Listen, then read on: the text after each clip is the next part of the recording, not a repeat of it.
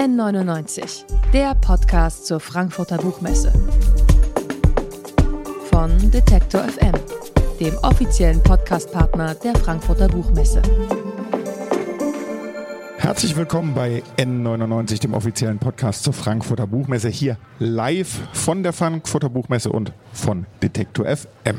In unserem täglichen Hintergrund-Podcast zurück zum Thema haben wir bei Detektor FM gestern am Buchmesse Donnerstag über Nachhaltigkeit auf dem Buchmarkt gesprochen. Ich erwähne das, weil wir jetzt und hier auch über das Thema Klimakrise sprechen wollen. Gerade frisch erschienen Der Zorn des Oktopus von Dirk Rossmann und Ralf Hoppe. Der Thriller erzählt, wie die USA unter der Führung von Kamala Harris eine Allianz mit Putins Russland und Xi Jinpings China schließen, um die Klimakrise abzuwenden. Dabei setzen sie auf neue Technologien, die aber natürlich kompromittiert werden. Darüber wollen wir jetzt mit den beiden Autoren sprechen. Herzlich willkommen, der Grossmann und Ralf Hoppe. Dankeschön. Dankeschön. Der Grossmann, Sie haben spät angefangen mit dem Schreiben, wenn ich das so sagen darf, weil Sie sich in Ihrem ersten Berufsleben um eine nicht ganz unbekannte, um Ihre eigene Drogeriemarktkette gekümmert haben. Wann und warum gab es den Drang zu schreiben? Ja, das hat zwei Gründe. Äh, Erstens war für mich äh, 2018 äh, der Erfolg meiner Biografie, dann bin ich auf den Baum geklettert, eine total große Überraschung. Ich habe dann viele Lesungen gemacht. Ich merkte, dass mir diese Buchhandlungsatmosphäre äh, mit Menschen, die Fragen stellen, loben, kritisieren, dass mir das enorm viel Spaß macht. Das ist der eine Grund. Und der andere Grund, dass ich wirklich in Sorge bin, weil auch die ersten 20 Jahre im neuen Jahrtausend äh, wieder höhere äh, Emissionen gebracht hat. Treibhausgase sind immer mehr geworden, Stickoxide, Methan. Wir haben zwar in Europa einige Länder, die CO2 gesenkt haben, aber weltweit ist, ist immer noch ein Anstieg äh, zu verzeichnen. Und ich mache mir große Sorgen um diesen Planeten. Und ich bin jetzt noch voller Hoffnung. Aber wenn in diesen zehn Jahren zwischen 20 und 30 nicht wirklich energisch was passiert, Stichwort, wir geben immer noch 2000 Milliarden Dollar nicht Millionen, Milliarden. Das ist eine unglaubliche Zahl für Rüstung und Militär aus. Wir bräuchten dieses Geld dringend, um endlich die großen Maßnahmen gegen die Erderwärmung anzupacken. Wenn nicht Entscheidendes passiert, und Entscheidendes passiert, damit meine ich, wir müssen aus Misstrauen Vertrauen machen. Und die wichtigsten Politiker der Erde, der militärisch und wirtschaftlich stärksten Nationen der Erde, die müssen miteinander arbeiten und nicht gegeneinander. Und die müssen Vertrauen entwickeln. Und das habe ich eigentlich mal Sie können es Utopie nennen, das habe ich einfach im neunten Abend so formuliert. Und damit niemand denkt, dass ich eine Ökokatastrophe, also dass ich eine Ökodiktatur äh, äh, das Wort rede, ist im zweiten äh, Buch Der Zorn des Oktopus das Thema zentral, dass aus einer G3, also China, Russland, USA, dass daraus eine G8 wird oder eine Klimaallianz wird. Das mhm. war mein Anliegen. Und da hat mir Gott sei Dank Ralf Hoppe bei geholfen. Wir haben es gemeinsam geschrieben, dieses Buch. Und das ist für mich mein Einstieg hier heute. Sie haben es bereits erwähnt, im vergangenen Jahr ist der neunte, Jahr, äh, der neunte Arm des Oktopus erschienen.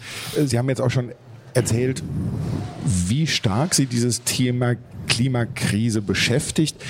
Wann und warum haben Sie denn genau angefangen, sozusagen um dieses Thema herumzudenken? Schon, Herr, schon als Unternehmer nein, sozusagen? Nein, Herr Niesen, das ist ganz einfach. Ich habe schon im Jahre 1990 mit einem Freund aus Hannover die Stiftung Weltbevölkerung gegründet, die wichtigste und größte Institution in Deutschland. Ich habe 30 Jahre im Vorstand mitgearbeitet. Ich war zigmal in Afrika. Also ich kenne das Elend in Afrika. Und äh, also dieses Thema, dass wir immer mehr Menschen Menschen werden auf der Erde und dass wir äh, äh, verantwortlich sind für Artensterben, dass wir verantwortlich sind für die Klimaentwicklung äh, dass wir auch verantwortlich sind für die große Not auf der Welt. Das treibt mich schon seit über 30 Jahren um und ich bin da kein Neueinsteiger. Wenn man als Unternehmer so erfolgreich ist wie Sie, wie sehr beschäftigt einen da bei so einem neuen Feld wie dem Schreiben die Angst vor dem Scheitern? Äh, die habe ich eigentlich nicht, weil ich stehe ja gar nicht im Fokus. Ich habe in meinem Leben so unglaublich viel Erfolg gehabt, aber nicht, weil ich so toll bin oder so intelligent bin, sondern weil ich es immer verstanden habe, Menschen zu integrieren, Vertrauen aufzubauen. Ich habe zehn Jahre lang Einzeltherapie gemacht. Das beschreibe ich in meiner Biografie. Das heißt, ich war immer ein lernender Mensch. Ich habe ja nur Volksschule, nur Grundschule. Also ich war immer ein lernender Mensch und jetzt mit 75 bin ich auch neugierig und lernend und ich habe jetzt keine Angst zu scheitern, weil mein Anliegen ist sehr ernst, sehr seriös und äh, wenn man, ich glaube, das Richtige will, dann wird man auch nicht scheitern. Sie haben es äh, schon erwähnt, ich habe es auch gesagt, Sie haben das Buch gemeinsam geschrieben. Wie kann man sich die Arbeitsteilung vorstellen, wenn Sie da gemeinsam ans Werk gehen, Herr Hoppe?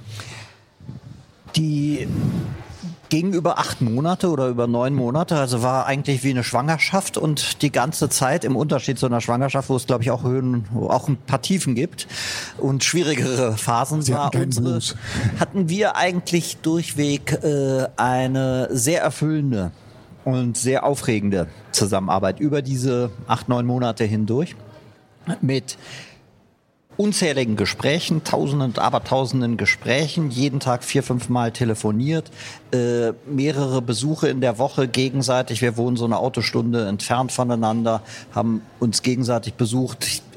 Er hat bei mir übernachtet, ich bei ihm übernachtet. Und so haben wir äh, sowohl den Plot wie auch die Figuren wie auch das große Anliegen und die politischen Themen. Wir haben das alles auseinandersortiert und dann haben wir eins nach dem anderen so zusammengefügt. Wobei seine, wobei Dirk Rossmanns Idee zu sagen, wir eröffnen ein neues Genre, wir machen etwas ganz Neues, wir, wir erschaffen ein, ein, ein Genre, das ein Sachbuch im Thriller-Gewand ist, das beides abdeckt. Diese, diese Idee, die war so stark, dass sie uns die ganze Zeit fasziniert und gezogen hat.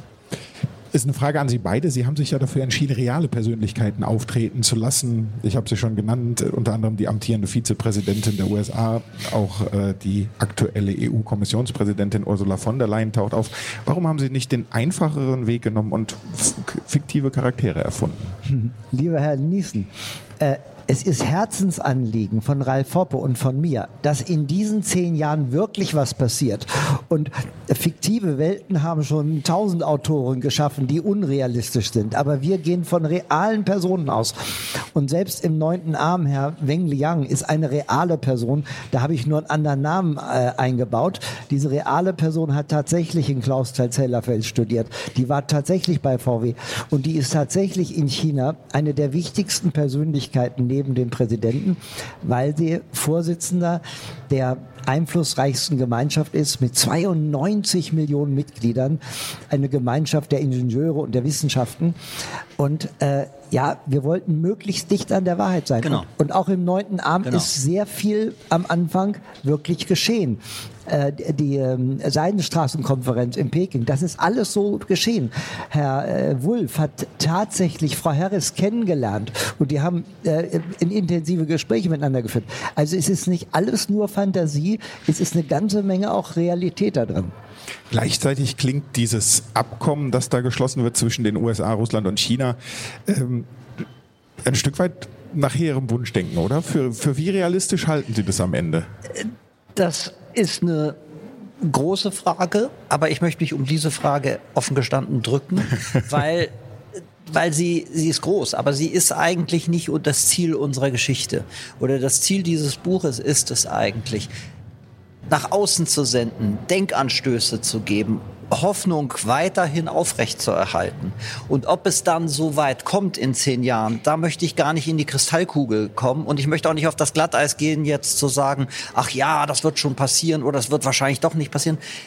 Dieses Buch möchte Denkanstöße vermitteln und, und äh, das Ganze spannend verpacken und es möchte einfach dafür sorgen, dass äh, vielleicht etwas passiert. Herr Niesen, also, jetzt äh, möchte ich was ganz Wichtiges sagen.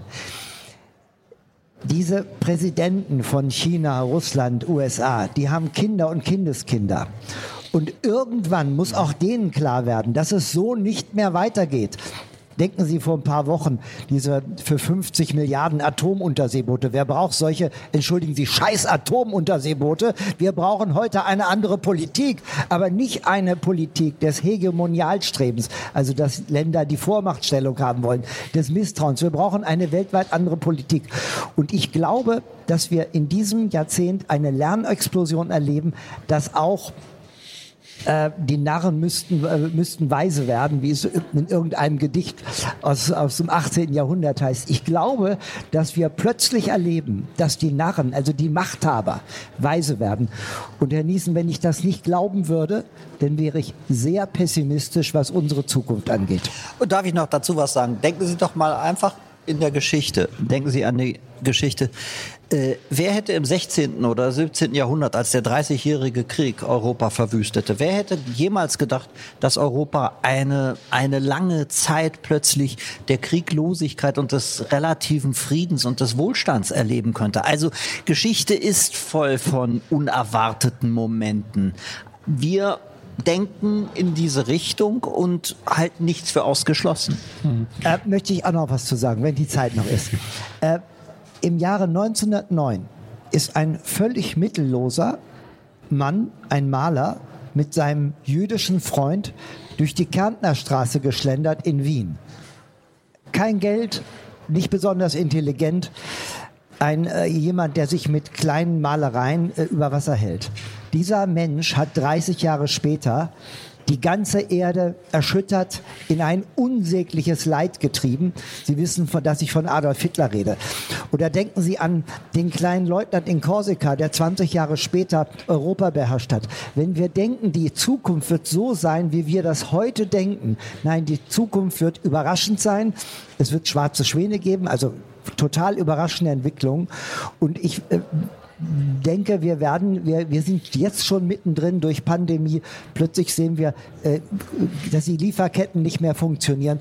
Wir sind mitten in einer Phase, der Veränderung. Wir spüren es alle. Was kommt, wissen wir nicht.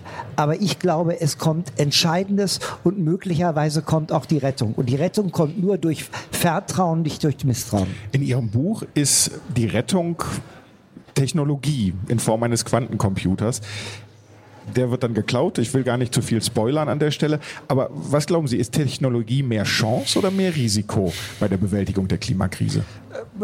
Sie legen die Antwort ein bisschen schon nah. Sie ist natürlich beides zugleich. Sie ist reale Chance. Also Physiker sprechen vom Quantencomputer als einem Werkzeug, mit dem sich chaotische Prozesse plötzlich schlagartig vorhersagen lassen. Und das ist natürlich ein tolles Werkzeug. Das große Problem bei Wetter und Klima ist, dass das chaotische Prozesse sind. So komplex, dass man sie nicht vorhersagen kann. Mit dem Quantencomputer könnte es möglich werden. Aber äh, da ist auch die Fluchseite, hinter dem Segen ist auch eine Fluchseite. Ähm, so ein Ding darf natürlich nicht in die falschen Hände geraten sind wir beim richtigen Stichwort, Herr Rossmann. Sie haben auch hier bei uns, äh, wie Sie es oft tun, gefordert, dass wir weniger für Rüstung ausgeben sollen, ausgeben müssen. Gleichzeitig haben wir auch in der Vergangenheit gesehen, kann Rüstung ein guter Motor für Innovation sein. Also jetzt muss ich aber ganz entschieden widersprechen.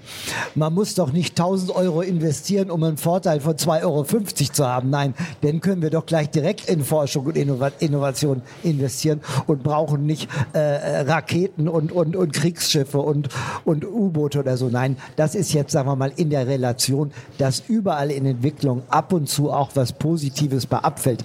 Aber das rechtfertigt doch nicht diese völlig geistesgestörte Rüstung.